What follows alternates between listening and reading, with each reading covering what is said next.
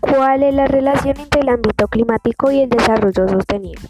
El cambio climático es una amenaza para el medio ambiente ya que es un cambio repentino en el medio ambiente, un aumento en la concentración de los gases del efecto invernadero, que lleva a una mayor opacidad de la atmósfera y por lo tanto hay una radiación efectiva hacia el espacio desde una mayor altitud y a una menor temperatura.